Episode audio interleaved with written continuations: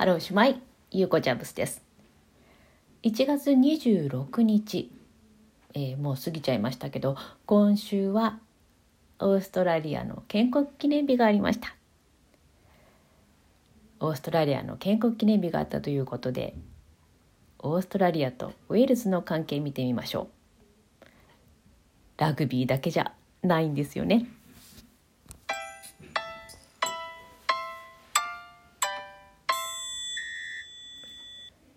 毎日コツコツウェールズ探し、ゆうこチャブスです。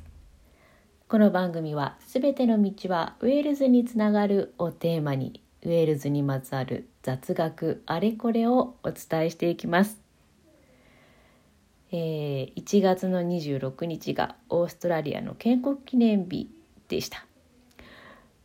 えー、まあねオーストラリアは移民の国と言っても過言ではないかと思いますけどどのように建国記念日になったかと言いますと1788年にですね、えー、オーストラリアに初の入植団っていうんですかねあのす、えー、移住した人たち入植してきた人たちの船が、えー、今のシドニーにですね到着したのが建国記念日のきっかけです。11隻の船がここに着いたそうですけど。もちろんですねその中にウェールズ人混ざってましたよ。えー、11隻の船のうちそのうちの一つのフレンドシップ号というのに乗ってたのがですね記録としてはウェールズ人が6人乗ってました。男性4人女性2人。でこのね6人は全てあの流刑者だったんですね。あの罪を犯したので島流しにあった。人たちでしたがその中でも名前が残っているのがマリー・ワトキンス。当時20歳20歳でしたね。ウェールズの、え、グラーモルガン出身だそうです、え、なんと彼女はですね当時7ペンスのあごめんなさい6ペンスか6ペンスの洋服を盗んでその罪に問われて、えー、7年の流刑となったそうです。でね、このマリーはですね、えー、オーストラリアに着いてから強制労働をさせられてで後にはですね、えー、アイザックというパートナーにも出会うんですね。はい、でそしてそれが1788年のその船で着いてからで、えー、その後はそのパートナーと一緒に、えー、牧場を切り開いたりしていましたが1794年、えー、それが、えー、彼女の最後の記録でそれ以降は果たしてウェールズに戻ったのかそれともオーストラリアにその後も住み着いたのか記録は残ってません。まあ、しかしですねあのオーストラリア初のウェールズ人の記録といったらこのマリー・ワトキンスに遡るのかもしれませんね。はいでやっぱりねあのオーストラリアにもたくさんウェールズ系の人たちは来ていますね。まあ、この、えー、入植団の後ですね1850年代非常にウェールズ人が増えたそうです。というのもあの金とか銅とかの採掘がですねオーストラリアで始まったようでやはりあの炭鉱の町ですからね炭鉱の国ですからウェールズはあのそういったですねスペシャリストがどんどんどんどんウェールズからオーストラリアに入っていったわけです。え1851年にはですねウェールズ生まれは1800人しかいなかったんですがこの1800年代の終わり19世紀末にはですね、えーまあ、ビクトリア州だけで1万2,000人に増えていた。まあ、あの最初は50年前は1,800人オーストラリア全土でウェールズ生まれがいたのがもうあの50年経ったらそのビクトリア地域だけで1万2,000人になっていたというぐらいにぎわっていたようですね。でやっぱりね1800 66年66年から72年にかけてはあのウェールズ語の新聞も発行されてるようですねビクトリア州では。オーストラリーズっていうねあのオーストレオーストレリアンっていう意味のウェールズ語ですけどそういうタイトルのあの新聞が発行されています。どうなんでしょう？ビクトリア州はやっぱり特にウェールズ人色が強いんですかね？はいでねまたビクトリア州じゃないんですけどオーストラリアにニューサウスウェールズ州ってあるじゃないですか。なんでニューサウスウェールズって書いてあるのか私もね前々から気になってたんですよ。知ってる人いますか？これがね私もつい最近知ったんですよね。話していいですか？えー、キャプテンクックですねあの冒険家というか、えー、航海をして世界をねあの巡ったキャプテン・ジェームス・クックですけれども、えー、彼はそのオーストラリアの入植団が入る前に1770年に、えー、オーストラリアの東側に到達しています。その時にそのオーストラリアの東側の地を訪れて光景が非常にウェールズに似ているって思ったそうです。あれここウェールズみたいじゃない？じゃあ新しい南のウェールズニューサウスウェールズというふうに名付けたそうですよ。もうね本当にね私もなかなか探して見つからなかったのがあのひょんなことからこの理由を聞くことができてすごく最近すっきりしたんです個人的には。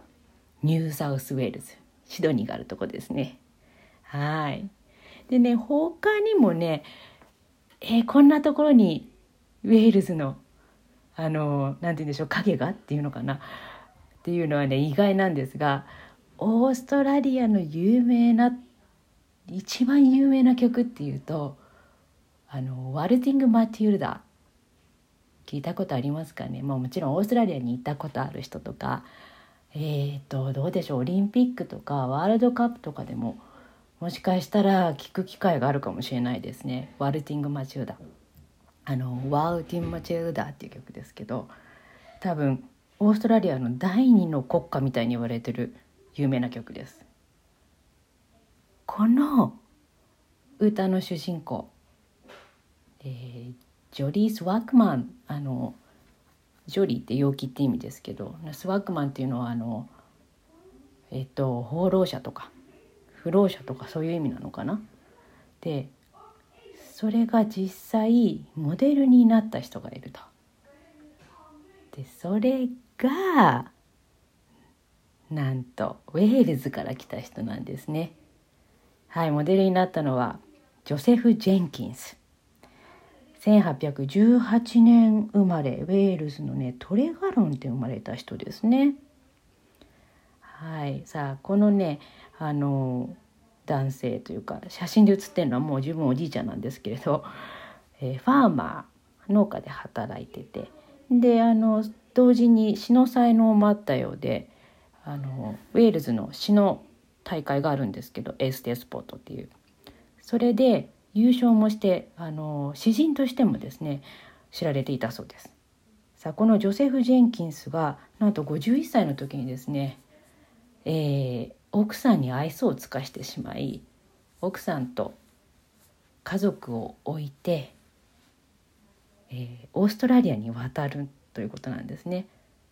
そしてオーストラリアに渡った後そのスワークマンになってであの農場から農場へ仕事を求めに、えー、あちこちに行っていた。そしてまたねこの人はねそれが51歳の時でしょ？で76歳になったらですねウェールズにホームシックになってしまいそこでオーストラリアを去っているそうです。で、えー、ウェールズに戻ってから書いたあの「ダイアリー・オブ・ア・ウェルシュ・スワックマン」というね本を出版して非常に話題になったそうです。そしてえー、ウォルティング・マチューダのモデルとなったというわけなんですけど意外でしょ？まだまだありますよ私がねお気に入りの話はねあのカイリー・ミノーグの話なんですけどオーストラリアを代表する歌手のねカリー・ミノーグ大好きですが彼女もね実はウェルシュ系なんですよ。ウェールズのあのおばあちゃんがウェールズ出身ということで以前ねラジオのインタビューでもねその話してました。おばあちゃんが南ウェールズ出身だって。でねしかもおばあちゃんのことナインって呼んでるんですよ。ナインってウェールズ語でおばあちゃんっていう意味。でね面白いのが、えー、ウェールズ語の週刊誌が発行されたのがウェールズ語の週刊誌の名前がゴールクっていうんですけどそれが発行されたのが1988年で第1号のスクープとして取り上げられたのがカリ・ミノーグはウェールズにルーツがあったっていうのだったんですよ。まあね88年っていうと本当にカーリーが一番こうアイドルとして輝いていた時ですしまだこの当時はねインターネットもなかったのでえカーリーがウェールズ系だったっていうのが暴かれるってすごいセンセーショナルなまあウェールズ的にはねセンセーショナルな話だったんだと思います。はい、そして、えー、オリビア・ニュートン・ジョンもオーストラリア育ちですけど生まれは